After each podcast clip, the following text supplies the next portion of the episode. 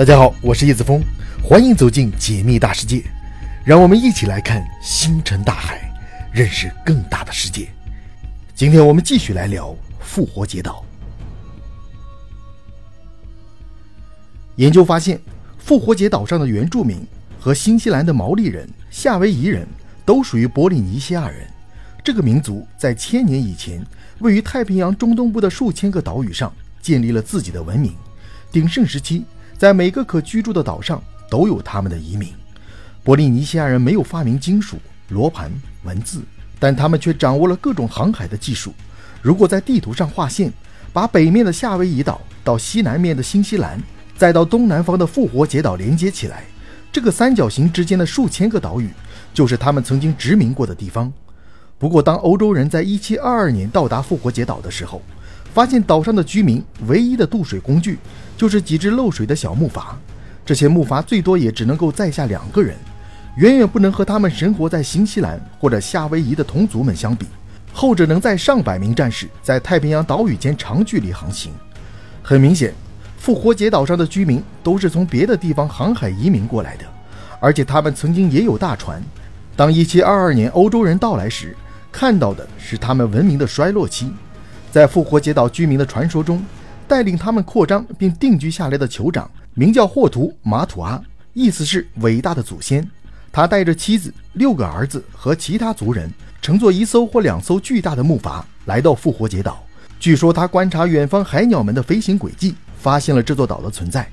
目前经过最新的挖掘地层，并且从古代花粉中考古，确定波利尼西亚人开始在复活节岛上殖民的大致时间，可能在公元一千两百年期间。也就是我们的南宋时期，在当时，也许是因为战争或者饥荒，复活节岛民的祖先离开了他们东部的家园，泛舟到达复活节岛，慢慢的繁衍生存。当时岛上的自然环境还不错，复活节岛呈三角状，完全由三座相邻的海底火山爆发而形成。在人类有文明以来，一直处于休眠状态，气候温和，而肥沃的火山灰让这里曾经一度布满了原始森林。岛民们就在这个人间天堂里种植芋头、白薯、甘蔗、香蕉，打鱼、养家畜。他们还到深海捕捉海豚，在岛上不断的繁衍生存。根据现有的估计，最高峰时期，复活节岛上可能居住了三万多人。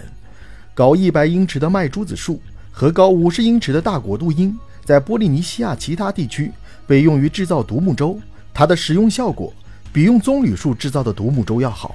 所有的波利尼西亚人都知道，可以用毫毫树的树皮做绳索，而岛民们也许就是用这种绳索来拖拉石像的。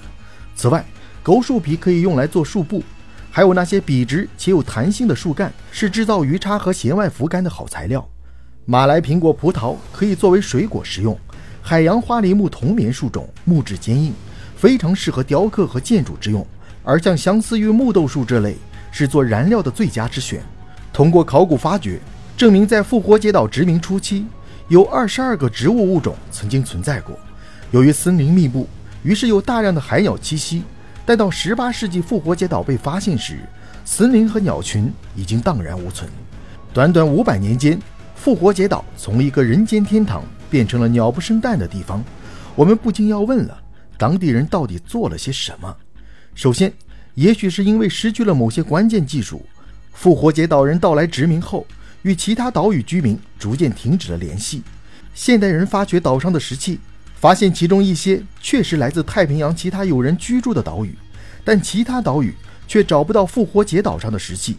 这也许说明，当复活节岛人的祖先到达这里后，他们就和其他岛屿的居民逐渐断绝了联系，在上千年时间里独自发展。根据岛民的口头历史，岛上的土地被分成十二块领地。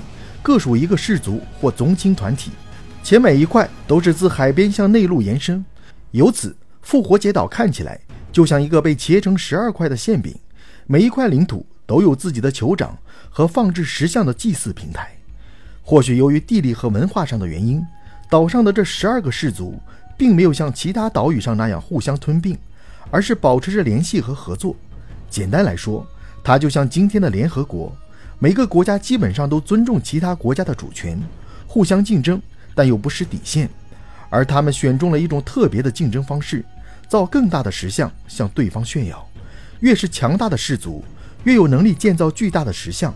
那些弱小的氏族造的石像就很小。在一个封闭的世界里，再没有什么比赢过邻居更重要了。在顶峰时期，整个岛上估计有一千六百万棵树，而不但造石像的过程里，树被砍伐的越来越多。另外，岛民们来岛上时还带来了老鼠，老鼠对消灭当地的植物也起了很大贡献。最终，复活节岛人发现，他们造石像破坏森林，导致了意想不到的恶果。由于森林的减少，居民们发现自己造船的材料奇缺。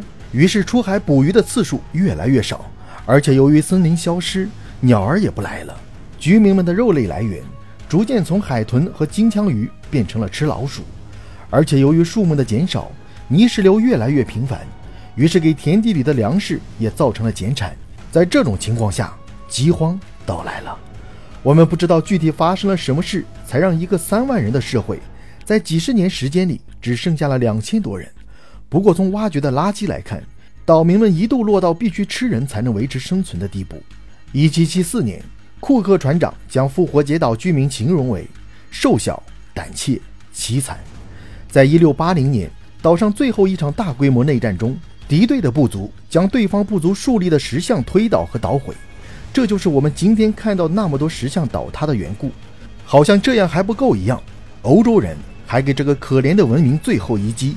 在一八六二年到一八六三年，几十艘秘鲁船只绑架运走了一千五百名岛民，随后将其拍卖到秘鲁的鸟粪矿场，许多人死于囚禁。